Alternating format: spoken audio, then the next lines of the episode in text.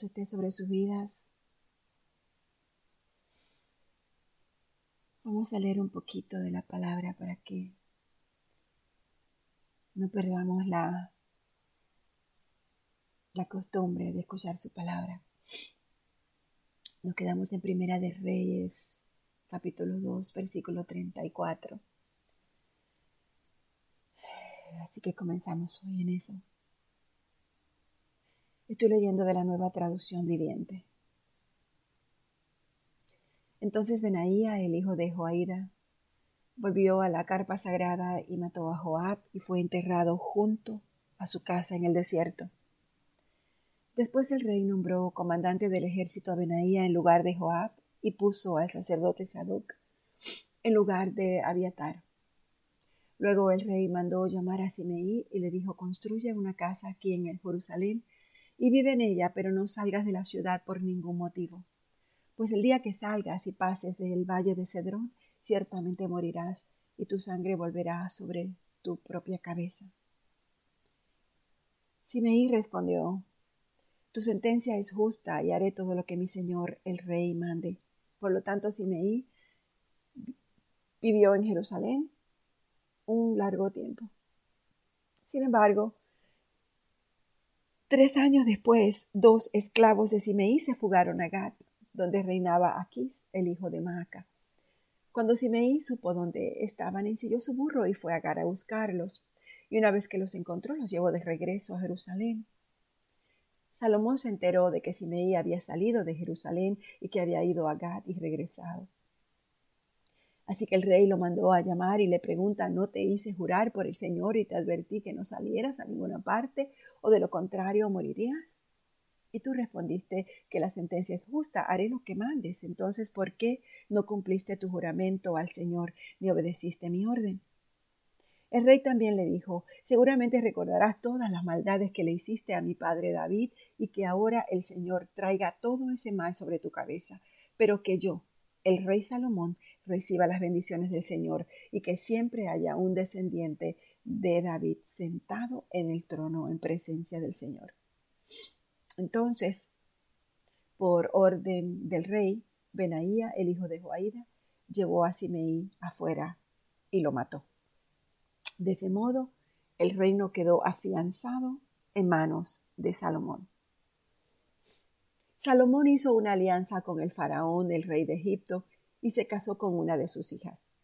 Se la llevó a vivir a la ciudad de David mientras terminaba de construir su palacio, el templo del Señor y la muralla que rodeaba la ciudad.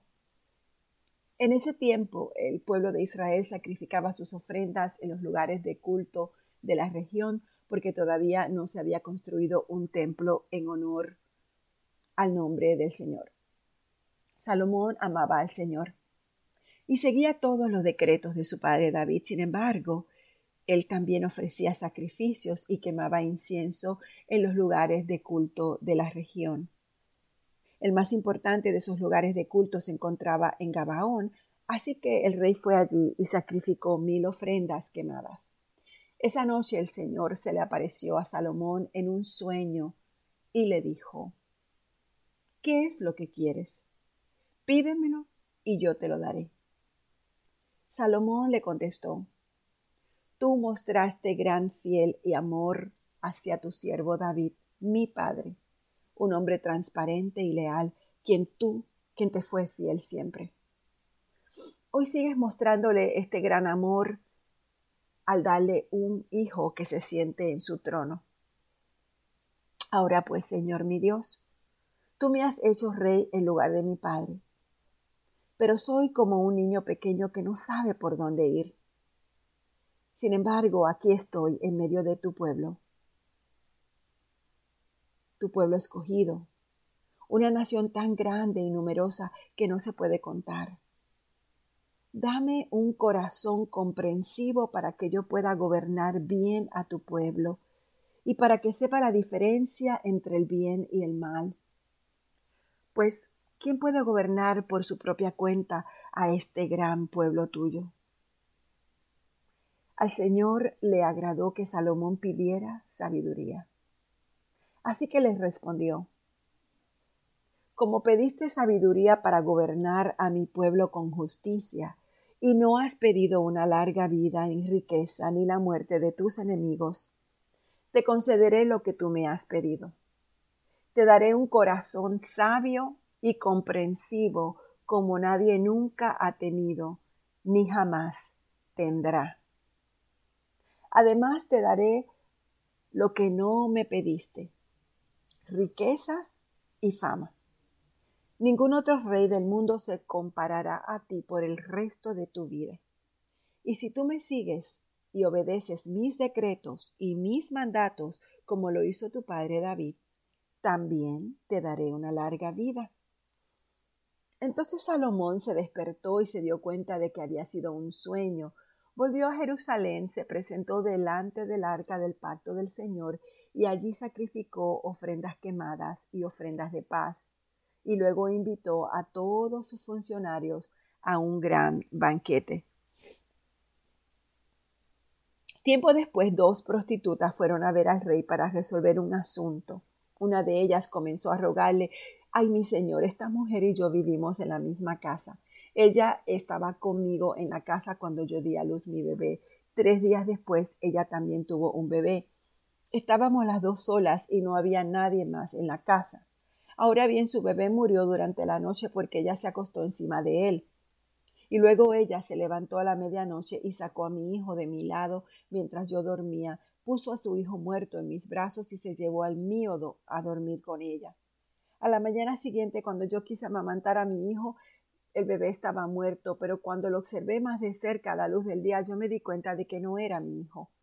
Entonces la otra mujer interrumpió, claro que era tu hijo, y el niño que está vivo es el mío.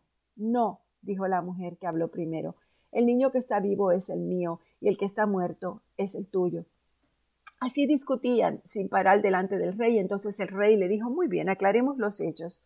Las dos afirman que el niño que está vivo es suyo y cada una dice que el que está muerto pertenece a la otra. Muy bien, tráigame una espada. Así que le trajeron una espada y luego dijo, partan al niño que está vivo en dos y denle la mitad del niño a una y la otra mitad a la otra. Entonces la verdadera madre del niño, la que lo amaba mucho, gritó, no, no, no, no, mi señor, denle al niño a ella, pero por favor no lo mate. En cambio la otra mujer le dijo, me parece muy bien, así no será ni tuyo ni mío, divídalo entre los dos. Entonces el rey le dijo, no maten al niño, dénselo a la mujer que desea que viva, porque ella es la verdadera madre. Cuando el pueblo se enteró de la decisión que había tomado el rey, todos en Israel quedaron admirados porque reconocieron la sabiduría que Dios le había dado para impartir justicia. Palabra del Señor. Nos quedamos aquí, Padre. Gracias por tu palabra. Gracias, Señor. Te pedimos que nos dé sabiduría. Sabiduría para distinguir el bien del mal.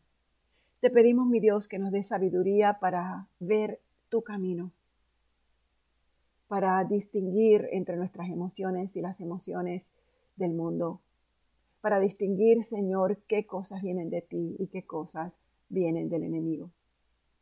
Te pedimos, Señor, que nos levantes en todas las áreas y todas las esferas de nuestra vida y que lo que has puesto en nuestro corazón, Señor, sea siempre para tu honra, para tu gloria y para bendecir a los demás.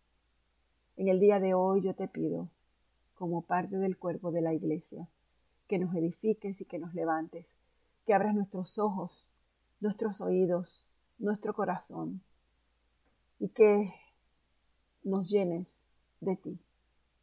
Saca todo aquello que no es tuyo y llénanos, satúranos de ti y de tus bendiciones para poder ser parte, mi Dios, de las lumbreras que tú pones en el camino de los demás. Gracias, mi Dios. Gracias, gracias por este hermoso día. Y gracias Señor porque tu palabra nos reconforta y nos dirige. En nombre de Jesús. Amén.